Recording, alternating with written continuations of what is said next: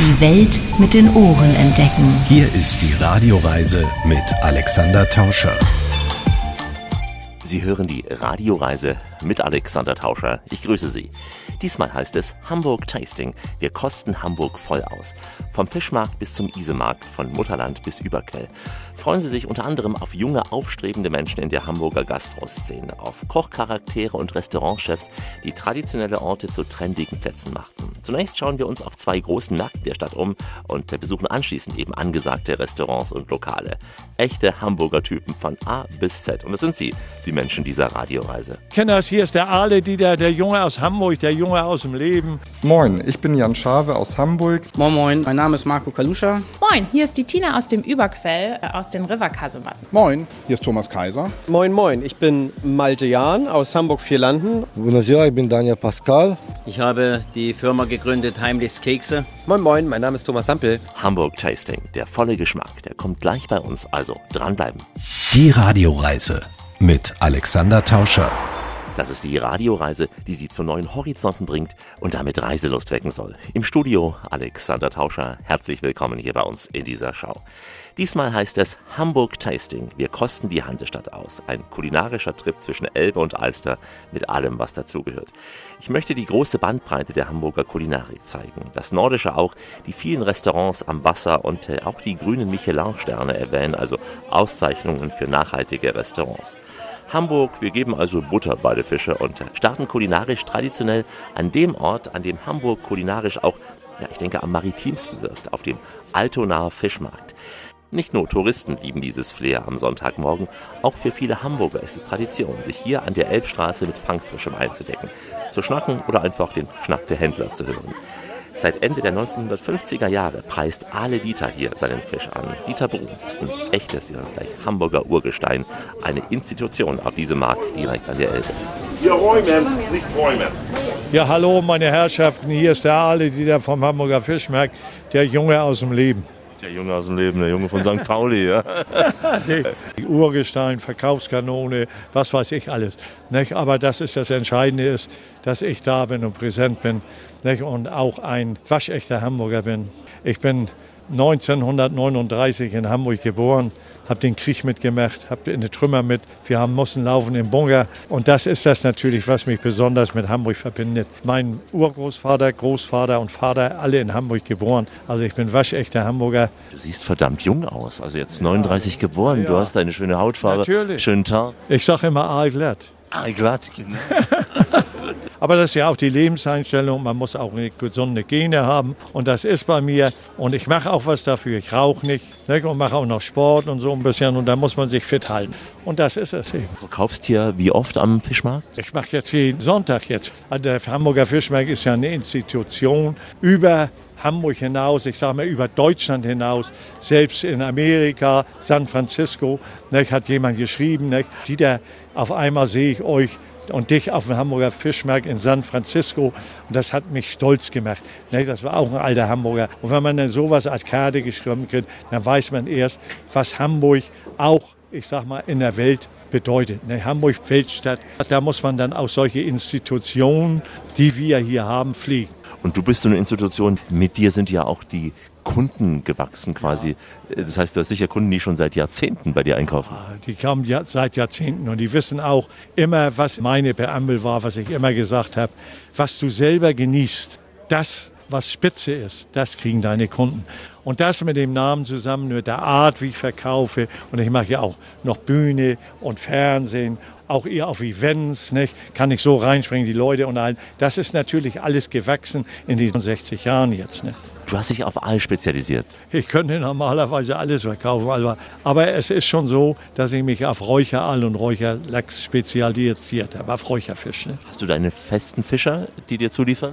Ich habe äh, feste Räuchereien und nur vom Feinsten in Aldoner Öfen geräuchert. Auch der Geschmack, die Qualität ist erste Qualität, kostet natürlich auch mehr. Aber, dass die einmal gekauft haben, die kommen immer wieder. Und das ist ja das Entscheidende. Seit Jahrzehnten hier hast du noch einen anderen Job parallel immer ausgeübt oder was hast du gelernt? Na, ich habe Maschinenbauer dreieinhalb Jahre gelernt. Das war in der Lehre, ne, hier in der kleinen Freiheit. Aber nachher bin ich eben in diese Verkaufssparte gegangen. Ich kann auch gut singen und habe eine Tenorstimme mit Ausbildung gehabt. Ich bin also vielseitig, kann auch Leute unterhalten, Fernsehen und was ich alles gemacht habe. Und mit vielen Persönlichkeiten, ob auf Show oder Politiker, mit allen schon in meinem Leben ein sehr bewegtes Leben und so viele Begegnungen, die ich gehabt habe. Hat Heidi Kabel bei dir auch eine gekauft? Heidi Kabel war ich befreundet mit Heidi. Ne? Die war auch Patentante, da habe ja Trabrennen gefahren. Ist auch Freddy Quinn eng verbunden? Freddy Quinn kenne ich auch. Ich kenne also Hamburg mich kennen sie und ich kenne sie, weil ich bin Hamburger durch und durch. Und dann ist das klar, dass man sich denn kennt. Auf dem Fischmarkt ist ja die Stimmung immer schön, aber man sollte so gegen halb zehn kommen vormittags, weil dann ja ihr die Buden zumacht und dann wird extrem laut verkauft. Die Hauptzeit ist immer von halb acht bis um maximal zehn. Nach halb zehn soll man dann schon, aber man hat noch eine Dreiviertelstunde die Nachtlaufzeit, also bis Viertel nach zehn und dann war die Hauptzeit. Ne, morgens ganz früh ist noch nicht so viel los, aber dann anderthalb Stunden ist richtig Feuer, wenn man eben laut arbeiten, also richtig mit Show und so arbeiten kann. Das ist ja auch eine Kraftanstellung für die Stimme, so eine Show zu machen. Ja, ja. Bloß da habe ich nichts mit zu tun, weil meine Stimme, ich habe ja Gesangsausbildung gehabt bei Horst Wilhelm Tenor an der Staatsoper, ich habe auch eine Tenorstimme. Ich bin nie heißer geworden, alle anderen Kollegen haben zum Teil auf anderen Märkten, hier darf es dann nicht ein Mikrofon gehabt und ich habe ohne Mikrofon und wäre nie heiser aus dem einen Grund, weil die Stimme, die Stütze ist unten und die Stimme sitzt vorne. Magst du uns, Dieter, so eine kleine Kostprobe geben, wie du so einen Fisch anpreisen würdest? Ja, meine Herrschaften, hier ist der Aale, die da vom Hamburger Fischmarkt. Kommen Sie ran. Bei mir gibt es nur Spitzenware. Wenn Sie meinen Aal essen, dann müssen Sie einen Ziehungskur machen. Dann werden Sie süchtig. Mehr geht nicht. So ist die Stimme. Und, ne. Gehört es auch dazu, die Leute ein bisschen anzumachen, sie ein bisschen ja, spöttisch anzusprechen? Zum Beispiel, und da war eine ältere Dame, man muss schlagfertig sein. Nicht? Und dann habe ich ja große und kleine Aale. Und dann sagt sie, weil sie nicht so einen großen Aal haben wollen, ja, haben Sie denn auch einen kleinen? Dann sage ich mal, Lütten, woher weißt du das denn? Natürlich, äh, schlagfertig muss man sein mit allen. Ne? Eben sagt auch einer, wir räumen, nicht träumen. Das sind so Klassiker, ja? Ja, ja, nur der eine macht das so, der andere macht das so. Wenn der sagt, du hör mal zu, du blöder Hund, dann eskaliert das. Wenn ich das sage, du blöder Hund, dann, dann, fängt er an zu lachen und sagt und nimmt das hin. Also das ist eben so die Art. Das ist bei den einen, der bringt das rüber, der andere nicht. Wenn du dann so einen Tag hinter dir hast, den Vormittag erstmal runterkommen, isst du dann auch ein Stück Aal zu Hause? Ja, ich esse auch Aal. Ich esse aber nur Aal, wenn ich Appetit habe. Und dann schön auf Schwarzbrot schön. Und dann wunderbar ein schönes Aalfilet rauf und ein Stück Aal, so also Lameng, dass es schmeckt doch. Natürlich, da ist die Stimme geölt, alles. Da kriegt man wieder Kraft auf den Schaft. Braucht man einen Schnaps dazu? Oder? Kann man hinterher, kann man Verteiler trinken. Das kann jeder äh, machen, wie er will. Ne? Ich brauche keinen Verteiler hinterher, ne? aber viele trinken Verteiler hinterher. Dieter braucht keinen Verteiler für den Fisch. Seine Stimme, die ist ohnehin so gut geölt. Hoffentlich kann er noch viele, viele Jahre hier seine Kunden beglücken. Heute kommen wir voll auf den Hamburger Geschmack. Die Radioreise ist kulinarisch unterwegs zwischen Alster und Elbe. Alexander Tauscher mit Grüßen aus dem Norden. Rund 70.000 Besucher kommen normalerweise sonntags an die Elbe im Stadtteil Altona auf den Fischmarkt mit seiner über 300-jährigen Geschichte. Es gibt hier nicht nur Fisch, Obst, Blumen, Klamotten, auch Souvenirs, also ein Supermarkt unter freiem Himmel mit dem Panoramablick auf den Hafen und die Docks und auch die Fischauktionshalle. Hamburg-Guide Thomas Kaiser wohnt unweit des Altonaer Fischmarkts und mit ihm sprach ich über diesen Hamburger Kultort und auch die Entwicklung der Stadt hin zu einem Ort für Gourmets in den letzten Jahren, muss man sagen, denn Hamburg greift längst auch kulinarisch zu den grünen Sternen. Hier komm hier einmal, so ein langer Dicker, so ein Königstiger, so ein Kreuzer der Ozeane. Hier einmal 20 Euro, Schillerlocke Mai, Heilbund Mai 20, Streberlachs 20. Der Fischmarkt ist nur Sonntag, sonntags morgens. Und es war eine Tradition schon vor über 300 Jahren, dass an einem Sonntagmorgen, ich sag mal jetzt auch ganz flapsig, der alte Fisch noch und die Leute gebracht werden konnte, bevor dann der frische am Montag eintraf. Es ist der Altschnaer Fischmarkt. Es wird immer gedacht, es sei der Hamburger Fischmarkt. Okay, Altschnaer ist heute ein Teil von Hamburg, aber Altschnaer war noch bis vor 80 Jahren eine eigene Stadt und es gab den Kampf der Städte Altschnaer, Hamburg um den Fisch. Altschnaer war damals größte Stadt in Schleswig-Holstein, hatte dort einen industriellen Lokalpatrioten, der dann einen Brunnen schaffen ließ, der genau das verkörpern sollte. Der Kampf um den Fisch zwischen Hamburg und Altschner. Und Altschner gewann den Fisch. Hamburg hatte einen eigenen konkurrierenden Fischmarkt, aber der Altschner war ein bedeutendere. Lachs ist nicht gleich Aal und Lachs ist nicht gleich Lachs. Und da geht's los. Qualität Marktschreier sind schon auch das Salz in der Suppe, gerade bei dem Fischmarkt.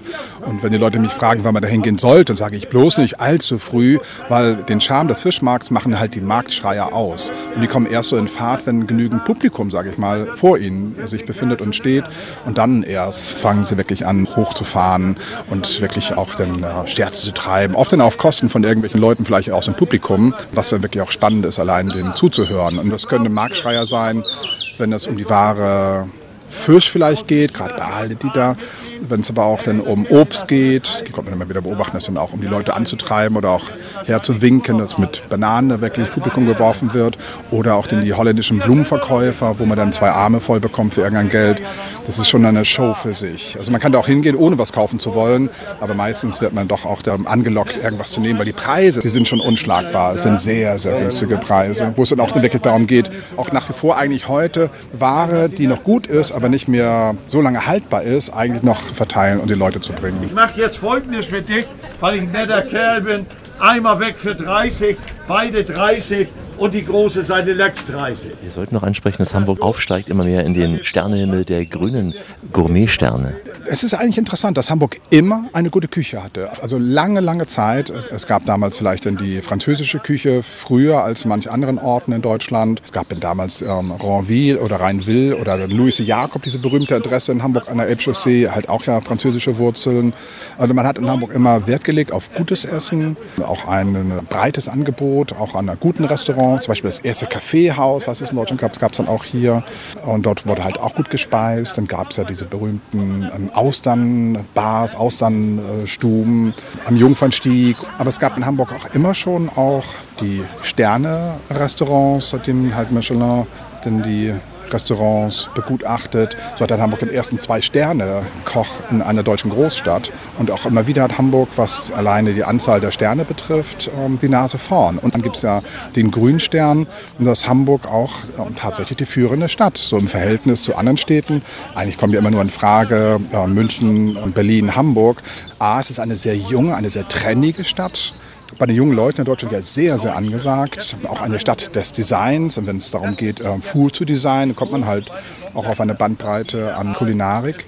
Die Kaufkraft. Und es gibt die verschiedenen äh, Stadtbereiche, wo Eleganz dann auf Design trifft, äh, auf Coolness, auf Hipster so dass es auch nicht nur die Grünsterne an einer gewissen Anzahl gibt, sondern es gibt ja auch in Hamburg dann äh, in dieser Kategorie extrem gutes Essen zu einem sehr guten Preis. Und das ist auch tatsächlich für mich am Abend immer schwierig, wenn ich jetzt so ad hoc mit Freunden irgendwo essen gehen sollte. Oh Gott, wohin geht man? Was äh, würde einem jetzt gerade passen? Dazu eher ins Zentrum gehen. Rund um die Alster gibt es ja auch schöne Pavillons oder in kiezige Kneipen, Restaurants. Es ist St. Pauli ja tatsächlich in Hamburg auch eine Hochburg für Kulinarik. Es gibt da viele, viele gute Restaurants am Hafenrand. Es gibt hier eine gewisse Auswahl an Fischrestaurants. Es gibt asiatische, es gibt dann Sushi, es gibt dann die portugiesischen Restaurants. Es gibt da eine unglaubliche Vielfalt. Das höre ich auch immer wieder von Leuten, die aus anderen Städten kommen, dass sie staunen über ja, auch die Überlebenskraft so vieler gastronomischen Angebote in Hamburg, dass sie alle existieren können nebeneinander. Wir müssen natürlich Tim Melzer erwähnen, den kennt man im ganzen Land. Äh, es muss nicht nur Melzer sein. Ja. Nein, sicherlich nicht. Also Melzer, ja, durch TV hat er eine große Bekanntheit bekommen, aber es gibt ja dann auch noch den Poletto und es gibt den Hensler, es gibt den Krach und es gibt dann schon wirklich bei den Einzelnen, gerade erwähnt, nicht nur eine Adresse, sondern auch dann oft schon auch mehrere Adressen. Und jetzt pass auf, meine kleine Zuckerärztin. Ein Spitzkopf Blankaal Spitzenqualität. Und wenn man den Aal schon sieht, der Glanz, der Rücken, die Bewegung. Thomas Kaiser im Radioreisegespräch. Mein Tipp, nach einem Besuch des Fischmarkts einfach mal den Weg oberhalb der St. Pauli-Hafenstraße laufen. Die wird passenderweise auch bei der Erholung genannt, bis zum sogenannten Portugiesenviertel. Da einen echten portugiesischen Galao-Milchkaffee schlürfen und die süßen Natas essen. Also das ist Urlaub mit Hafenblick. Dieser Weg ist außerdem schattig und bietet eben den Blick von oben auf die Skyline des Hafens. Und äh, falls Sie zeitig früh zum Fischmarkt kommen, kann es durchaus sein, dass Sie noch die letzten Kiezbesucher und auch die Partygänger von der Reeperbahn treffen. Denn die trinken hier mitunter ihr letztes Bier, bevor sie sich auf den Heimweg machen. Denn Punkt 9.30 Uhr schließt der Fischmarkt, damit die Fischer und die Verkäufer früher noch rechtzeitig zur sonntäglichen wichtigen Messe kommen konnten. Moin aus Hamburg. Hier ist die Sendung, die die Welt auch durch den Gaumen entdeckt. Die Radioreise mit Alexander Tauscher. Nicht nur der Fischmarkt bietet frisch gefangenen Fisch und Meerestiere, die die Restaurants der Stadt für ihre Spezialitäten verwenden. An der etwas weiter westlich gelegenen Großen Elbstraße finden sich Fischgroßhändler wie zum Beispiel Hummer Petersen, die auch an private Kunden verkaufen. Ein äußerst beliebter Markt für Einheimische wie Touristen ist aber auch der Hamburger Isemarkt. Das über die gesamte Länge von rund 700 Meter verlaufende Hochbahnviadukt zwischen den U-Bahn-Stationen Hohe Luftbrücke und Eppendorfer Baum ist quasi der Schutz vor Regen und Sonne. Unter dem Viadukt trifft man dienstags und freitags einen waschechten Hamburger Jungen aus den Vierlanden mit seinen tollen Kräuterburschen. Malte Jahn und seine Jungs, die verkaufen seit Anfang der 2000er Jahre schon Kräuter und auch Salate. Und es sind die Jungs, wenn Sie sie sehen, das sind die Jungs mit der grünen Schürze und den tollen gelben stylischen Hüten. Das hat ja einen Ursprung mit unseren Hüten. Das sind Strohhüte, wie man sie bei uns in Vierlanden auf dem Land trägt, wenn du Blumen auskneifst oder Kräuter pflückst bei starker Sonne. Und ich habe mir gedacht, bevor wir hier mit wirrem Haar stehen, weil wir alle ziemlich früh morgens aufstehen müssen, setzen wir uns einen Hut auf, dann sehen wir gut aus. Und der Kunde erkennt uns und unseren Stand wieder. Also wir haben eine Art Wiedererkennungswert. Das ist unser Markenzeichen, der Hut. Absolut, macht übrigens auch jünger und schicker. Man sieht das äh, müde Gesicht nicht so. Ja, das stimmt, genau. Ja, jünger. Wir haben ja einen ziemlich jungen Durchschnitt, ne? nee, das ist so unser Markenzeichen, der Hut. Der Hut und die Kräuter, das verbinden die Kunden miteinander. Genau, Hut und Kräuter. Aus welcher Region bezieht ihr eure Kräuter? Also wir kommen selber aus vier Landen, genauer gesagt aus Neuengamme und da bringen wir auch unsere Kräuter mit her. Von ganz vielen Nachbarn, haben aber auch selber ein paar Kräuter angebaut.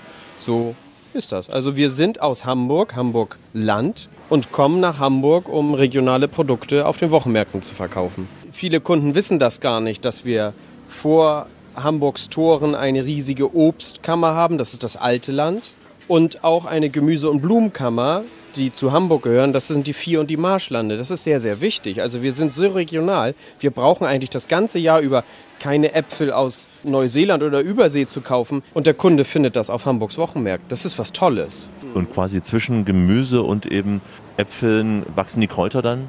Also wir bauen ziemlich viele Kräuter im Gewächshaus an oder dann, wenn es wärmer wird, unter Vlies, auf Freiflächen auch. So halt, es ist noch so richtig klassisch, wie man sich das vorstellt. Die wachsen in Erde, nicht irgendwie in Substrat, so wie man sich das wünscht klimatisch günstig, äh, ausgeglichenes Klima, nicht zu warm, ausreichend Feuchtigkeit? Ja, vier Landen ist Elbmarsch, ein sehr fruchtbarer Boden. Da wurde sehr, sehr viel Blut vergossen in der Menschheitsgeschichte auf diesem Boden, weil Schleswig-Holstein, sogar die Dänen, Hamburg, Niedersachsen, die haben sich alle um dieses Land, was da ist, gekämpft und am Ende hat die Stadt Hamburg das gewonnen, hat sich Hilfe aus Holland geholt und dann hat man das erstmal trockengelegt und kultiviert und so ist dann der Gemüse- und der Blumenanbau da entstanden. Was habt ihr für Kräuter hier, die ihr verkauft? Wir haben alles. Wir haben fast jedes Kraut, aber die Besonderheit an unserem Stand ist, wir haben Küchenkräuter. Wir verkaufen nur Küchenkräuter und alle abgeschnitten im Bund, also immer frisch.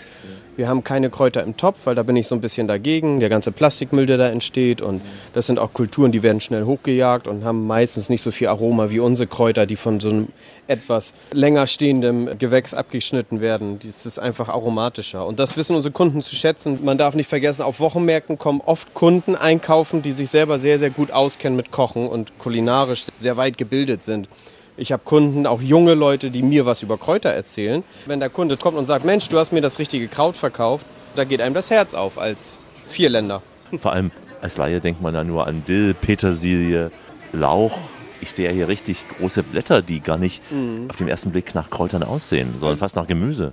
Ja, wir fahren ein bisschen weitern wir unser Kräuterangebot aus. Wir fahren so ein bisschen die Superfood-Schiene. Ne? Wir haben so verschiedene Pflücksalate, die schon geputzt und gewaschen sind, Wildkräuter, wilde Blüten, Bronzefenchel und all solche Sachen, aber auch mal einen sehr guten Blattspinat. Alles so Besonderheiten, die die junge, hippe Küche braucht und auch haben möchte. Das ist dieser neue Lifestyle, der aus Amerika angeblich so rübergeschwappt ist mit dem Superfood. So ein Quatsch gibt es bei uns in Europa schon ganz, ganz lange, schon immer, seitdem es Europa gibt, dass wir uns gesund und von Gemüse ernähren. Man braucht nur ein paar Länder weiter gucken. Die Franzosen kaufen sehr, sehr grün ein. Du sagst ja auch, junge Menschen kochen sehr verstärkt mit Kräutern. Ja, das freut mich auch, dass viele junge Leute, und damit meine ich die zwischen 20 und 30, die sehr, sehr informiert sind und genau wissen, was sie hier einkaufen, das bringt Spaß, wirklich. Habt ihr alle so einen Background äh, von der Ausbildung her? Oder was hast du gelernt? Ich bin gelernter Dompteur. Ich habe zwölf Jahre im Zirkus gearbeitet. Schlangen domptiert? Nein, nein, nein, Tiger. Hier, guck mal, hier ist ein Nabel. Oh ja. Ich habe sieben Tiger vorgeführt im Zirkus. Ich war bei Hagenbeck. Wow. Mhm. Ich durfte mal ausreißen, aber dann habe ich mich nach der Zirkuszeit wieder zurückbesonnen und den großväterlichen Betrieb übernommen. Das ist natürlich jetzt hier nicht minder aufregend, aber nicht mehr so gefährlich. ja, so ist das. Ne? Und deine Jungs? Es ist so, ich nehme viele aus vier Landen mit. Die sind aus der Nachbarschaft, die sich ein bisschen Taschengeld hier beim Verkauf verdienen wollen. Es kommen aber auch Verkäufer hier aus den Stadtteilen, die sich während ihres Studiums bei uns ein bisschen was verdienen wollen. Aber die müssen mit zu uns nach vier Landen kommen und dann Kräuter binden, Kräuter pflücken und dadurch lernen die dieses haptische, man hat ein Kraut in der Hand und bindet es zu einem Bund, dabei riecht man es, man schmeckt es, wenn man was probiert und ich erzähle denen dann, wozu zum Beispiel Kerbel ist oder Estragon, wenn sie es gerade binden. Und Geruch verbindet man ja immer mit irgendetwas. Also wenn der Kunde was sucht, entweder dem Geruch nachgehen oder eben den coolen Jungs mit dem Hut. Es hat mal eine Kundin ganz, ganz einfach beschrieben. Ich bin so über den Wochenmarkt geschlendert, über die Isestraße und bin instinktiv gestoppt und vor eurem Stand und musste einfach was kaufen. So, das erklärt es richtig. Malte und seine Kräuterjungs. Man erkennt sie an den gelben Sonnenhüten und man riecht das viele Grün. Regale voller Gewürze oder Honig aus der Heide. Die Auswahl an den etwa 200 Ständen ist riesig am Isemarkt. Kaum einem Besucher gelingt es, die Strecke zurückzulegen, ohne etwas gekauft oder gleich vor Ort gegessen zu haben. Unterwegs auf dem Hamburger Isemarkt, die Radioreise mit Alexander Tauscher, heute unter dem Motto Hamburg Tasting. Unter einer Hochbahnbrücke erstreckt sich zweimal pro Woche Hamburgs wohl buntester Wochenmarkt, ob Blumen, Kräuter oder frischer Fisch. Jessica mit dem musikalisch wohlklingenden Namen Fitzgerald von Fischschloh ist seit Jahrzehnten in Hamburg ein Begriff. Traditionsunternehmen seit 1949 in vierter Generation. Meine Eltern haben im Endeffekt hier auf dem Wochenmarkt angefangen und meine Urgroßoma hatte eine Fischerei. Danach kam der Marktbetrieb und mein Vater hat dann mehrere Stände gehabt. Wo bezieht ihr heute euren Fisch her? Kommt alles vom Hamburger Großmarkt. Überwiegend bekommt der Hamburger Großmarkt ja die Ware über Dänemark, über LKW aus Holland, überwiegend aber aus dem Nordostatlantik, also aus der Nordsee und Ostsee.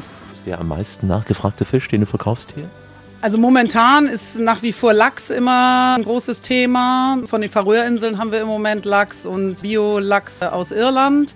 Das ist immer ein Thema, was alle gerne essen, vor allen Dingen auch, weil wir ziehen die Gräten, haben keine Gräten, ist ein Filet und alles, was in Anführungsstrichen jung anfängt zu kochen, traut sich nicht so wirklich an ganze Fische ran, sondern eher an das Filet. Aber du würdest ihm anderes empfehlen. Was würdest du jemandem empfehlen, der jetzt mal nicht nur Lachs oder. Also, wir Rasse? haben ein ganz äh, tolles Kabeljau-Rückenfilet, kommt äh, auch über Norwegen, ganz große Fische, die wir dann zu Rückenfilets schneiden. Das ist im Ofen, in der Pfanne immer ein Traum. Dann natürlich an ganzen Fischen Dorade, Wolfsbarsche, aber halt auch so die Klassiker, die gängigen Sachen jetzt als Urlauber, als Hörer der Radioreise hierher komme und jetzt natürlich nicht den Fisch zubereiten kann, ein Fischbrötchen würdest du empfehlen? Eigentlich Matjes oder Bismarckbrötchen, das ist typisch hamburgisch. Crabs, also aus Fisch, wahrscheinlich Fischteig gebacken. Genau, das sind äh, Lachsfrikadellen, die braten wir selber. Dann unter anderem auch Dorschfrikadellen und kleine Pfannenfrikadellen. Das ist so, was man auf die Hand mitnehmen kann. Geht immer. Jessica Fitzgerald. Auch der Bio-Hofladen Gut Wulfsdorf aus Ahrensburg hat auf dem Isemarkt einen Stand. Dieser Stand wird hier von Daniel Pascal geführt. Dann ist ein Demeterhof. So viele Demeter-Sachen, so viele, ein Stall, ein Hofladen, also ihr habt jetzt nicht nur Bio, ihr seid schon eine Stufe höher. Ja. Demeter, was ist das? Demeter sind die Produkte gar nicht gespritzt und die sind so wie in einer Pyramide ganz höher an der Spitze. Die, sind, äh, die Erde kann das nicht schon seit, weiß nicht, 20 Jahren oder 10 Jahren Minimum gar nicht gespritzt. Und dann, das, wir haben unser Acker sind alle Demeter. Wir haben alle, was ist in unserem Hof, ist Demeter-Qualität, nicht Bio-Qualität. Ist natürlich auch noch mal teurer sicher. Ja, ein bisschen teurer, aber auch zum die Geschmack, auch zum die Qualität ist total anders. Und wir haben die unsere eigene Ware, eigene Produkte, Milchprodukte, Gemüse und Spargel auch. Ihr habt beides, ihr habt Gemüse und Fleisch. Beginnen wir vielleicht mal mit dem Gemüse. Hier stehen wir vor dem Gemüsestand. Was ist eure Stärke bei Gemüse? So viel Salat verkauft. Wir haben auch Möhren, so viel Radieschen, alles was ist zum Gemüse, zum Kartoffel auch. Wir haben die eigene Kartoffeln, leckere Kartoffeln, festkochende, Linda. Obst ist nicht eigene, das kommt wir haben vom alten Land.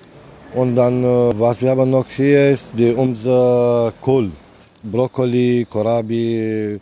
Wir haben das eigene Gänse auch. Ich glaube, in der Zeit sind in unserem Stall 400 Gänse. Und dann sind für die Weihnachten schon die, die richtige leckere Gänse. Aber es sind schon Vorbestellungen, glaube ich. Daniel Pascal, du bist ja kein gebürtiger Hamburger. Wo kommst nee, du her? Ich komme aus Rumänien. Ich war zehn Jahre Gärtner und dann ich bin äh, Marktleitung hier. Und macht es Spaß so jeden Tag? Ja, die bringt richtig Spaß hier mit den Kunden. Immer neue Gesichter, immer neue Kunden, immer neue Mitarbeiter auch. Das ist richtig schon. Duftende Blumen, knackiges Gemüse oder auch selbstgemachte Bonbons. Hier und da auch Schmuck. Das ist eben die Palette auf dem Isemarkt in Hamburg. Am Ende dieser Etappe halten wir noch bei einem, ja, muss man sagen, sächsischen Landsmann von mir, dem Konditor Jens Heimlich. Wir sind 89 geflüchtet. Meine Frau und die Jüngste mit, die war damals vier Monate, über die deutsche Botschaft in Prag.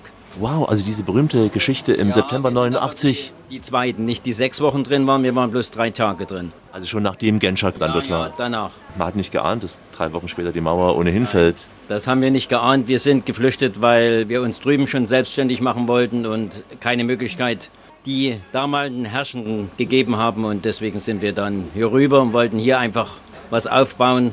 In der Bäckerei konnte ich sofort anfangen, als wir hier waren, 89. Und dann bin ich aber auch noch in einer Brotfabrik gewesen, um Geld zu verdienen. Dann wurde ich arbeitslos und dann ist die Selbstständigkeit 2003 entstanden.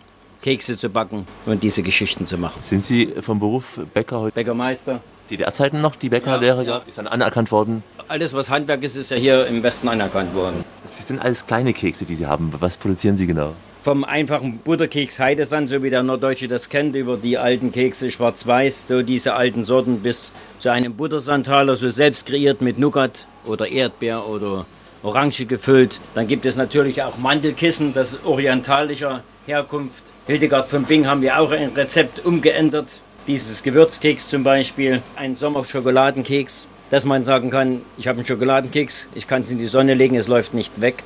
Das ist auch wichtig an warmen Tagen. Ja, ja. Und trotzdem schmeckt es nach Schokolade.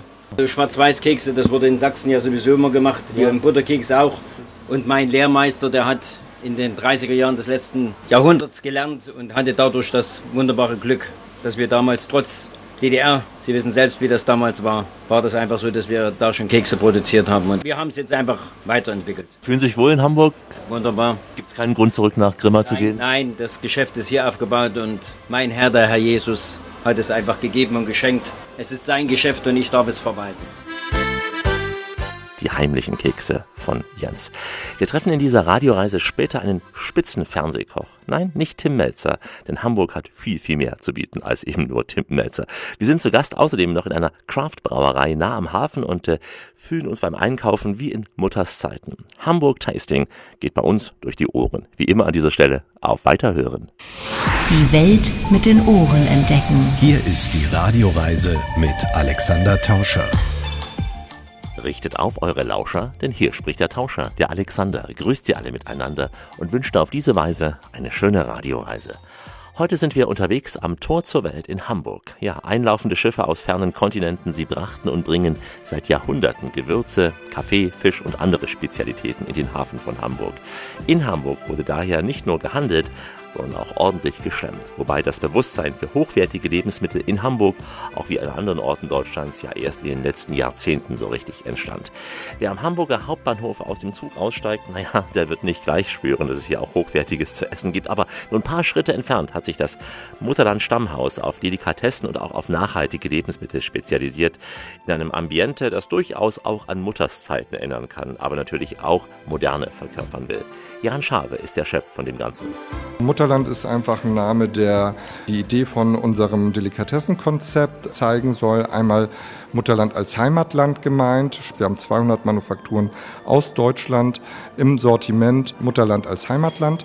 Und das zweite, die Mutter, wie man das kennt, das Umsorgende, dass man umsorgt wird, bemuttert wird und man hoffentlich an seine Kindheit gute Erinnerungen hat. Und vieles, was wir hier verkaufen, hat halt traditionelle Werte und hat ein traditionelles Handwerk. Also mit der Vergangenheit ist das irgendwie verbunden. Die Tatsache, dass du das hier machst, hat ja auch einen persönlichen Hintergrund. Du kommst aus der Gastronomie, hast einiges gehabt. Wie kam die Intention, so etwas Nachhaltiges hier auf die Beine zu stellen bei dir? Also Mutterland ist entstanden, weil es mein eigener Lebensstil ist. Ich hatte immer das Gefühl früher, dass zwei Herzen in meiner Brust geschlagen haben, die nicht vereinbar sind miteinander. Das eine der Genussmensch und das andere der Mensch, der mit Verantwortung durchs Leben gehen möchte und fair und nachhaltig eigentlich sein Leben führen möchte. Das heißt, wir versuchen halt Speisen und Delikatessen anzubieten, die diesen Gesichtspunkt erfüllen. Das heißt, sie sollen Spaß machen, sie sollen gut schmecken. Manche sehen auch sehr gut aus und andererseits sollen sie halt fair und nachhaltig hergestellt sein. Wir fliegen weit in die Welt, äh, sehen schöne Dinge, verunreinigen aber die Natur, tragen auch äh, Klamotten, die auch nicht gerade ökologisch hergestellt sind. Genau, das war mein Punkt. Ich, wenn ich Turnschuhe trage, dann weiß ich, dass sie in Asien meist unter menschenunwürdigen Bedingungen hergestellt werden. Das gleiche weiß man ja heutzutage von Schokolade. Schokolade, die man für unter einem Euro im Supermarkt einkaufen kann, kann einfach nicht nachhaltig und fair hergestellt werden. Den Preis muss dann der Bauer zahlen in Afrika oder es sind nicht so schöne Zutaten in der Schokolade drin. Und wir möchten einfach eine Alternative anbieten. Wir sind nicht die, die den moralischen Zeigefinger jetzt heben und sagen, alles andere ist schlecht. Wir sind auch kein Gegner jetzt von den großen Konzernen, obwohl wir diese null führen. Also wir haben keinen einzigen Konzern bei uns im Sortiment, sondern ausschließlich familiengeführte Manufakturen. Das ist unsere Idee. Wobei Feinkost nicht automatisch heißt nachhaltig. Ja, es gibt ja viele Delikatessengeschäfte. Nee, genau. Ich wollte halt ein Feinkosthändler sein oder Delikatessenhändler, der halt dies berücksichtigt. Heutzutage ist das jetzt gar nicht mehr so merkwürdig. Mittlerweile gibt es solche Konzepte öfter. Aber 2007 haben wir ja unser erstes Geschäft eröffnet. Da war das für die Leute ganz fremd und da haben alle gefragt, was soll das? Warum nachhaltig? Warum regional? Warum soll ich mein Wasser nicht von der anderen Seite des Planeten beziehen oder so? Da habe ich auch viel Missverständnis erlebt und das hat sich aber heute Gott sei Dank geändert und ist alles ein bisschen besser geworden, obwohl wir immer noch viel zu tun haben sicher auch Missverständnis ob der Lage, wo ihr seid. Ihr seid äh, direkt am Hamburger Hauptbahnhof, wo man eben viele Dinge günstig bekommt, bekommen muss, weil es eben ein Bahnhof ist. Äh, war es schwer, hier Fuß zu fassen finanziell? ob meine Familie, Freunde oder die Bank am Anfang, als ich den ersten Laden finanzieren wollte, haben alle mich gefragt, warum ich nicht irgendwie in andere Wohngegenden gehe, wo vielleicht ein bisschen mehr Geld zur Verfügung steht. Mutterland war aber nie als Luxuskonzept geplant, auch wenn wir durch die Qualität und durch die Fairness, na klar, hochpreisig sein müssen. Ich wollte aber immer ein demokratisches Konzept machen, also ein Konzept, wo jeder willkommen ist, jeder sich wohlfühlt und keine Schwellenangst hat. Den kleinen Luxus kann sich schließlich in der Regel jeder mal gönnen. Also eine teure Tafel Schokolade und teuer in Anführungsstrichen, aber eine hochpreisige Tafel Schokolade kann man sich auch mal vielleicht im Monat mal gönnen, auch wenn man nicht so ein dickes Portemonnaie hat.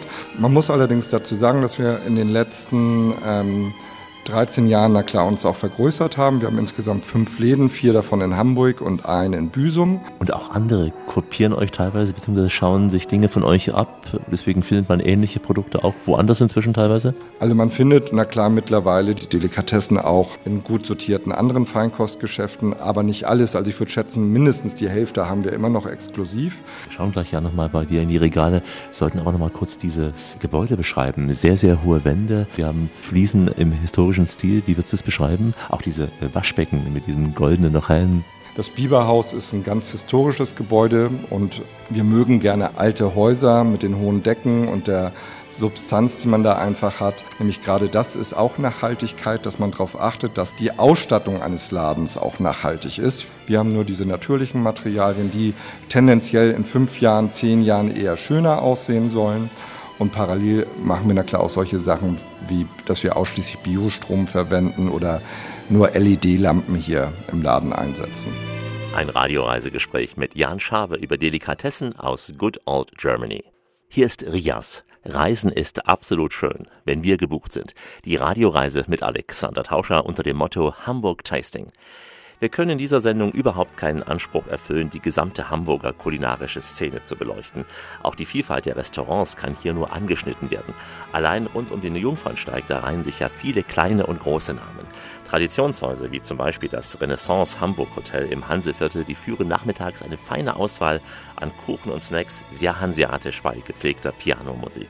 Und auch unser Besuch im Mutterland Stammhaus am Hauptbahnhof soll nur exemplarisch für die vielen inhabergeführten Häuser dieser Stadt stehen.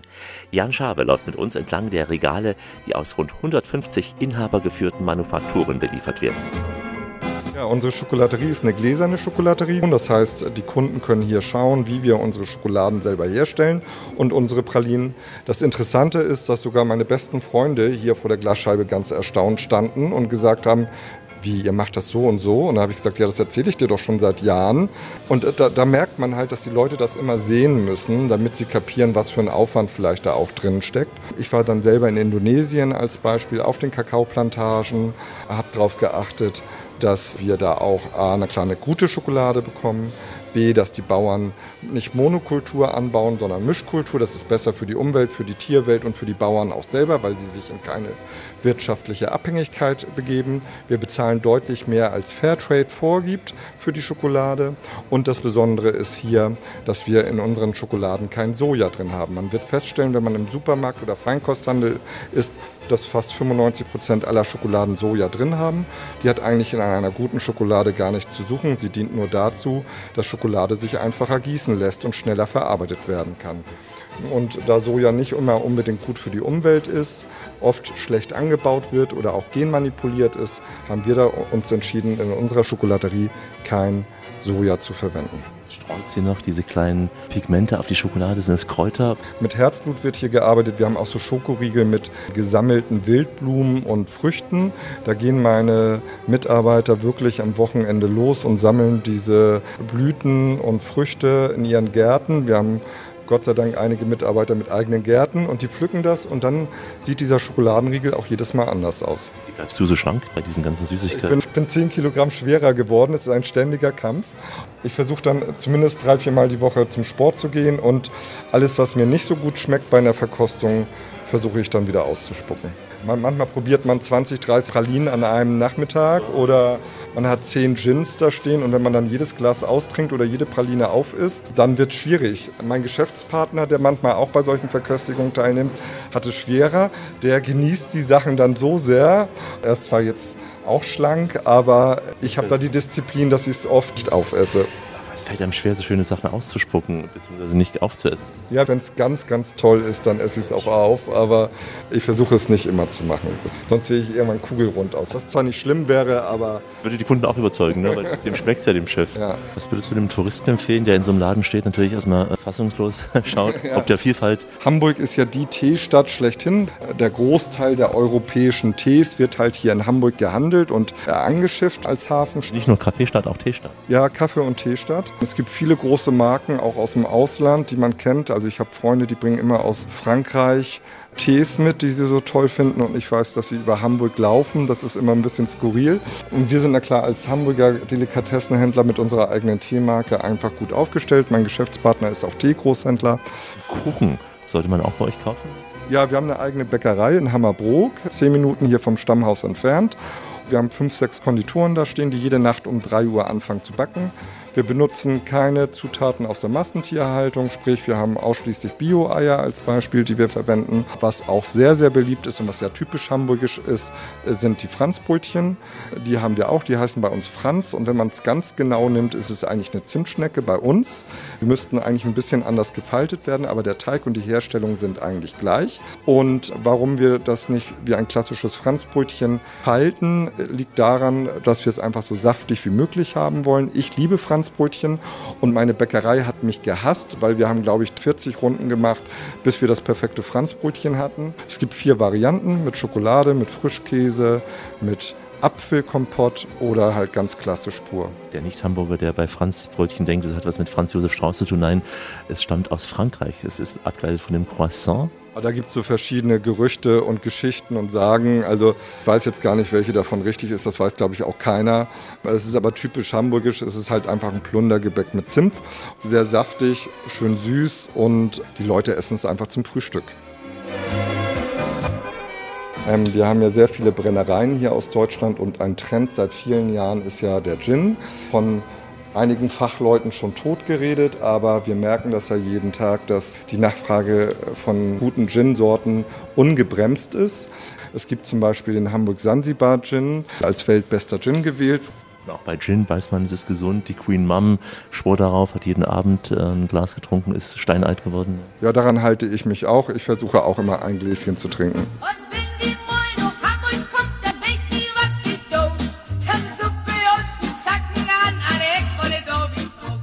Ein Radioreisegespräch mit Jan Schawe im Mutterland Stammhaus. Übrigens, Hamburg kann sich inzwischen offiziell zu einer der beliebtesten Veganstädte der Welt zählen. Die Stimme im Ohr kommt von Alexander Tauscher am Radioreisemikrofon. Hallo an alle, die gerne unterwegs sind und uns heute nach Hamburg gefolgt sind. Hamburg Tasting ist unser Motto. Es gibt unzählige Restaurants an der Alster, am Hafen, an der Elbe. Hier erwartet Gäste neben dem guten Essen auch der weite Blick übers Wasser. Gerade auch die fast schon schwimmenden Inseln in der Außenalster sind bei Sonnenuntergang ein wahrlicher Blickfang. Und natürlich auch die vielen Restaurants, von denen man vorbeiziehende Containerschiffe auf der Elbe beobachten kann.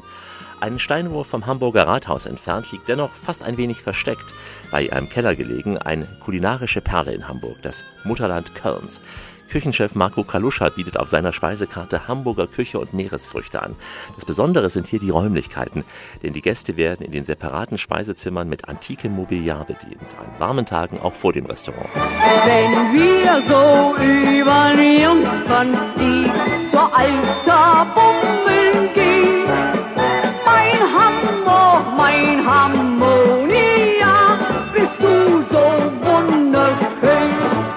Austernkeller, unter diesem Begriff kennen es noch die alten Hamburger. Ja? Die Kölns Austernstuben natürlich sind schon seit 250 Jahren als Austernhandlung Kaviar bekannt. Wir versuchen gerade auch neue Wege einzuschlagen und zwar mit sehr nachhaltiger Fischfangmethoden, Fisch, Austern und Seafood äh, bei uns anzubieten und auch so ein bisschen die Historie wieder aufleben zu lassen, dass wir uns wirklich ausschließlich auf Seafood konzentrieren, aber auch ein, zwei vegane, vegetarische Gerichte. Gehen wir zurück in die Historie. Wer hatte sich früher hier getroffen? Früher war es so halt, Helmut Schmidt und Loki waren hier Stammgäste. Otto von Bismarck hieß es, dass hier wichtige Verträge abgeschlossen sind und durch die ganzen kleinen Separés, wo man auch die Tür verschließen konnte und durch eine kleine Klingel dann sich bemerkbar machen konnte, sind hier auch so einige Feiern oder Verträge abgeschlossen worden. Ihr habt ja auch eine Bismarck-Stube. Also es ist wirklich ein kleiner Raum. Der Tisch ist so für acht Personen geeignet und man ist wirklich sehr für sich. Viele kleine, schön handverzierte Kacheln an den Wänden, Holzpartiefel. Und die Separés, die waren wirklich so, dass man sich hier zu Geschäften traf und dann wurde geklingelt. Wie war das Prozedere da? Man hat die Türen verschlossen, weil früher war es, wurde ja alles so im stillen und heimlichen Verträge abgeschlossen noch und war ja alles nicht so ganz so transparent. Sollte vielleicht auch nicht so sein und genau, man hat dann einfach mal geklingelt und dann ist halt dann ein Service-Mitarbeiter gekommen und hat dann entweder serviert oder Getränkewünsche aufgenommen. Die Geschichte reicht ja bis zum Austernkeller zurück. Ihr habt auch noch ein Gefäß, äh, was man mit Austern in Verbindung bringt, diese Austernbecher, diese Austernschalen. Wir haben vorne noch im Marmor eingelassen eine Tunnelchen, wo man die Austernschalen früher reingeworfen hat. Austern gibt es ja auch eine Saison und eine Saison, wo man sie nicht bezieht. Wie Genau. ist es bei Austern? Also bei Austern ist es auch so, dass es im Sommer bei den warmen Monaten, dass man sie halt nicht mehr verzehren konnte oder gerade wegen der Hitze und sie halt schnell verdorben. Mittlerweile hat man ja bessere Kühlketten, aber man empfiehlt halt immer Monate mit eher Austern oder Muscheln generell zu essen. Bei Fleisch ist ja so, viele Menschen achten auch auf leichtes Essen. Gibt es bei Fisch auch in den letzten Jahren Tendenzen, wo man sagt, Menschen wollen vielleicht eher nur das Sanderfilet, nicht mehr den Lachs? Oder was beobachtest du? Ich beobachte sehr stark, dass die Menschen sich immer mehr mit dem Thema auseinandersetzen, Fischfang und auch äh, mit den Fischzuchten und dass der Lachs auch sehr stark zurückgeht. Also das beobachte ich. Wir haben ihn gar nicht mehr auf der Karte, gerade aus dem Grund. Wir sind auch angefangen, selbst zu räuchern, selbst Pastrami von Fischen herzustellen und auch kalt zu räuchern. Kalt räuchern auch gesünder ist für die Verdauung? Ich finde es halt, es ist angenehmer und ähm, bekömmlicher gerade im Sommer. Was wäre eure Spezialität, wenn du etwas empfehlen würdest, als äh, typisch hier für Mutterland Kölns? Da wäre ganz klar einmal der Pastrami vom Seeteufel, der äh, erstmal eine Woche gepökelt wird und dann nochmal zwei Wochen nach dem Räuchern gereift wird. Zudem würde ich noch ähm, Dessert empfehlen, weil ich jetzt angefangen bin zu imkern und meinen eigenen Honig und Pollen hier mit verwende jetzt. Du hast den ganzen Tag mit Fisch zu tun. Isst du auch privat Fisch, oft und hochwertigen? Ja. Ja, also ich liebe Fisch. Ich esse einmal die Woche Fisch. Ich sag mal so, es muss alles im Maßen sein. Natürlich probiere ich hier jeden Tag, aber würd, hätte ich Urlaub, würde ich einmal die Woche im Durchschnitt Fisch essen. Genauso wie ich einmal die Woche Fleisch esse oder maximal zweimal die Woche. Sonst versuche ich mich halt vegetarisch oder vegan zu ernähren. Einfach auch, ich sag mal, es muss was Besonderes sein, so wie es früher war. Und früher gab es halt auch nicht täglich Fleisch oder Fisch. In der Mitte trifft sich das. Ein Radioreisegespräch mit Marco Kaluscha, der auf seiner Karte zeitlose Gerichte wie Nordsee-Seezunge mit Krabbenschaum hat. Ebenso saisonal Gin and Tonic Austern oder auch für Fleischliebhaber Tatar vom Husumer Rind. Hamburger Gastronomen sind heute zu Gast hier in der Radioreise mit Alexander Tauscher. Thomas Sampe ist seit einigen Jahren nicht mehr aus der Hamburger Gourmet-Szene wegzudenken. Er leitet das Hobenköck im Hamburger Oberhafen und hat das Konzept dieses Hauses mitentwickelt. Im Prinzip eine Mischung aus Markthalle und Restaurant.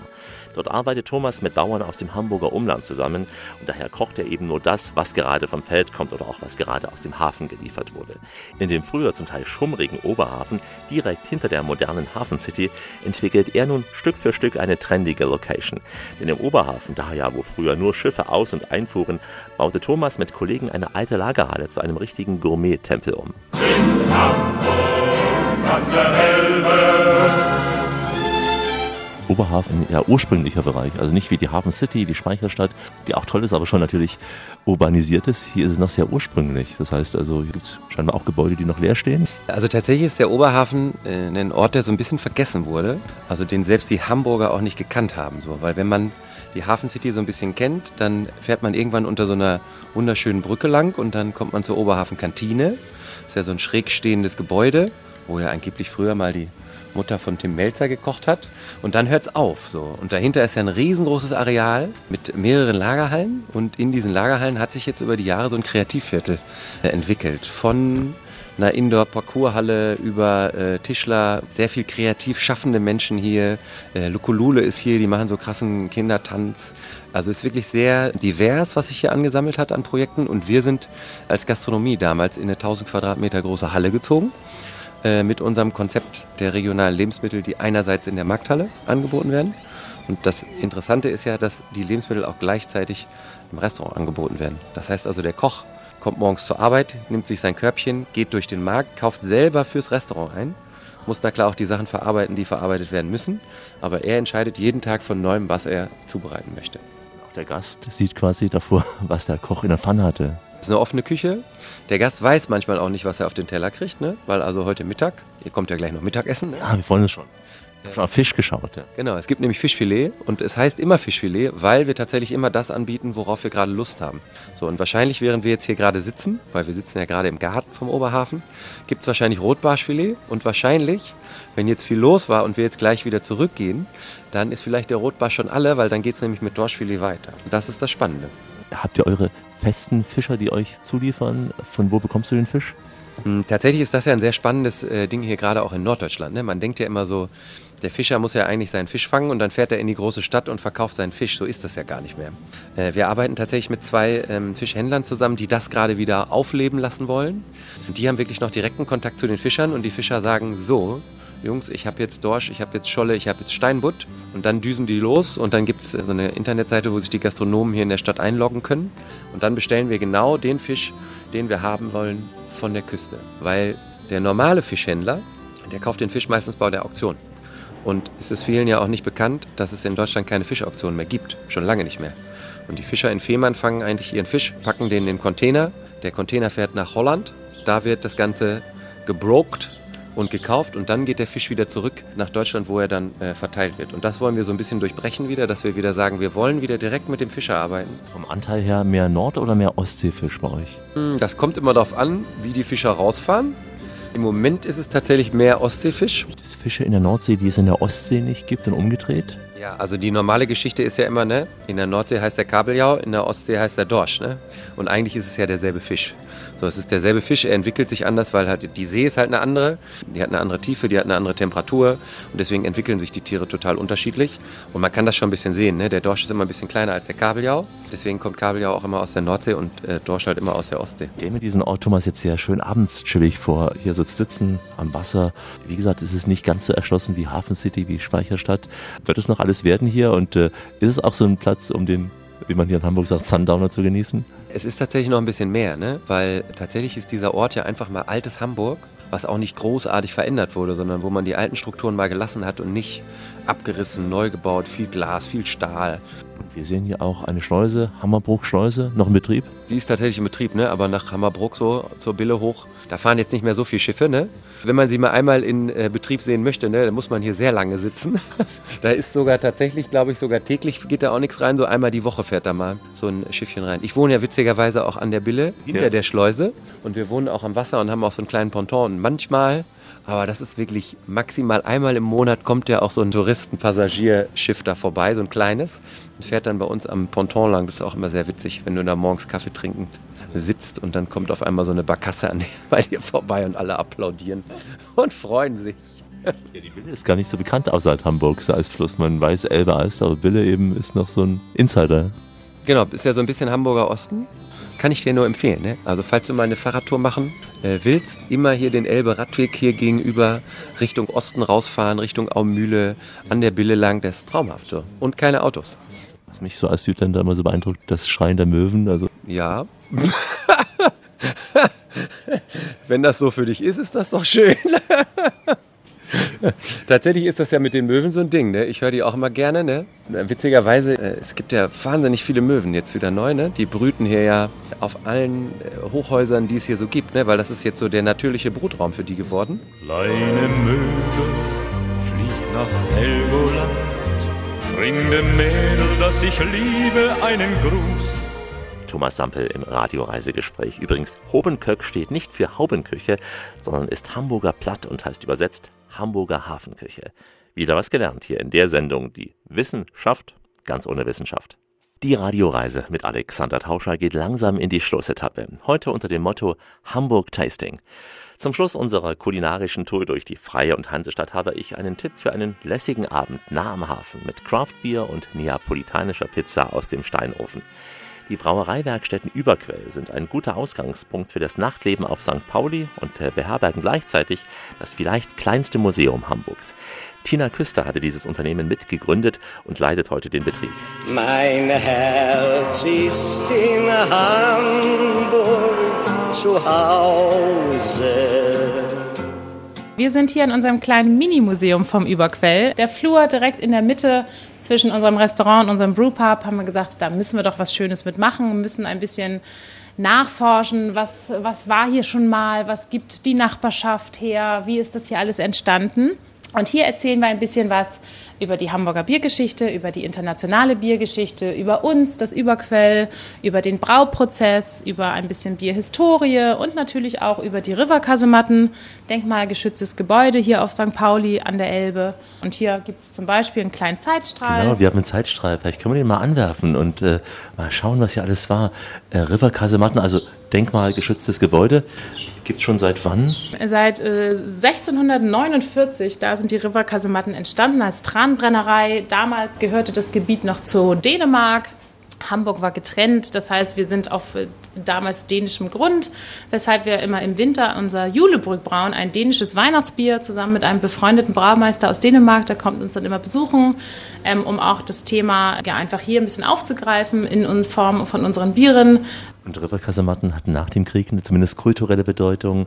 Aber wer ist ja aufgetreten? Louis Armstrong unter anderem. In den 50er Jahren, ich glaube, ähm, ein national bekannter Jazzclub hier in Hamburg ist eine tolle Geschichte.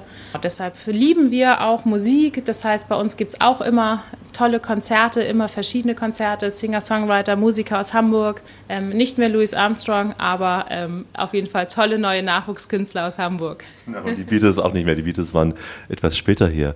Wir wollen noch mal weiterdrehen, die Zeitgeschichte. Millantor Galerie, ihr habt also einiges hier auch zum benachbarten St. Pauli in der Gaststube. Wir lieben ähm, neben der Musik natürlich auch Kunst. Wir sind Partner und Freunde von der Millantor Gallery von Viva Con Aqua, haben immer eine wechselnde Ausstellung bei uns im Restaurant, ähm, haben auch fest integrierte ähm, Künstler bei uns an den Wänden. Also jeder freie Zentimeter wird hier bei uns genutzt. Wir haben zum Beispiel ähm, ein Fliesenbild mit der alten Esso-Tankstelle von der Reeperbahn, künstlerisch gestaltet von zwei Hamburger Künstlern, ähm, ganz toll illustriert. Dann sehen wir ja auch noch eine äh, Anzeige des Hochwassers, also ein Pegelstand. War das damals das höchste, 76, 1976? Genau, das, was, so, wie, so wie wir es recherchieren konnten, der höchste Hochwasserpegel, den die Riverkasematten damals hatten. Damals gab es noch nicht sozusagen die Wallmauer am Fischmarkt. Das heißt, hier gab es öfter mal Land unter. Und das konnten wir sozusagen herausfinden in den Museen und ähm, Archiven der Stadt. Der Zeitstrahl führt uns weiter bis hin in die Neuzeit. Ihr wart immer da, wo es auch wichtige Dinge gab. Ähm, G20-Gipfel war ja hier in Hamburg. Wir sitzen ja mittendrin zwischen Pudel und Hafenstraße. Das heißt, alles Wichtige in Hamburg kommt bei uns vorbei. Der Marathon, der Hafengeburtstag, äh, der Triathlon und auch der G20-Gipfel quasi direkt vor unserer Tür. Also hier erlebt man auf jeden Fall viel. Aber deshalb fühlen wir uns hier auch wohl. Deshalb sind wir auf St. Pauli. Wir mögen die Nachbarschaft, wir mögen das Viertel. Es ist bunt, es ist laut, es ist äh, kulturell toll und wir fühlen uns hier mega wohl. Und genauso sind wir, genauso sind unsere Biere vielfältig bunt und immer ein bisschen besonders. Craft-Biere, also ihr seid eine kleine Brauerei. Wie viel Liter im Jahr macht ihr? Genau, wir machen so ungefähr 3000 Hektoliter im Jahr, je nachdem, was so angefragt ist. Wir haben immer feste Sorten, die es ganzjährig gibt. Wir haben immer Seasonals, je nach Saison. Und dann schaut man ja, wenn man draußen ist, im Sommer gerade auch auf den Hafen raus, äh, wenn dann die Lichter der Kräne beginnen zu leuchten. Auf jeden Fall. Ich glaube, es ist auch einfach eine einmalige Stimmung. So der Hamburger Hafen mit der Elbphilharmonie, mit oben dem Park Fiction, mit den Plastikpalmen, mit den Kränen. Und anschließend gehen sicher viele noch in den Kiez rein. Absolut. Wir sind natürlich genau 500 Meter Luftlinie von der Reeperbahn vom Kiez entfernt. Insofern die perfekte Location einfach, um den Abend zu starten, eine gute Grundlage zu bilden und dann später ein bisschen feiern zu gehen.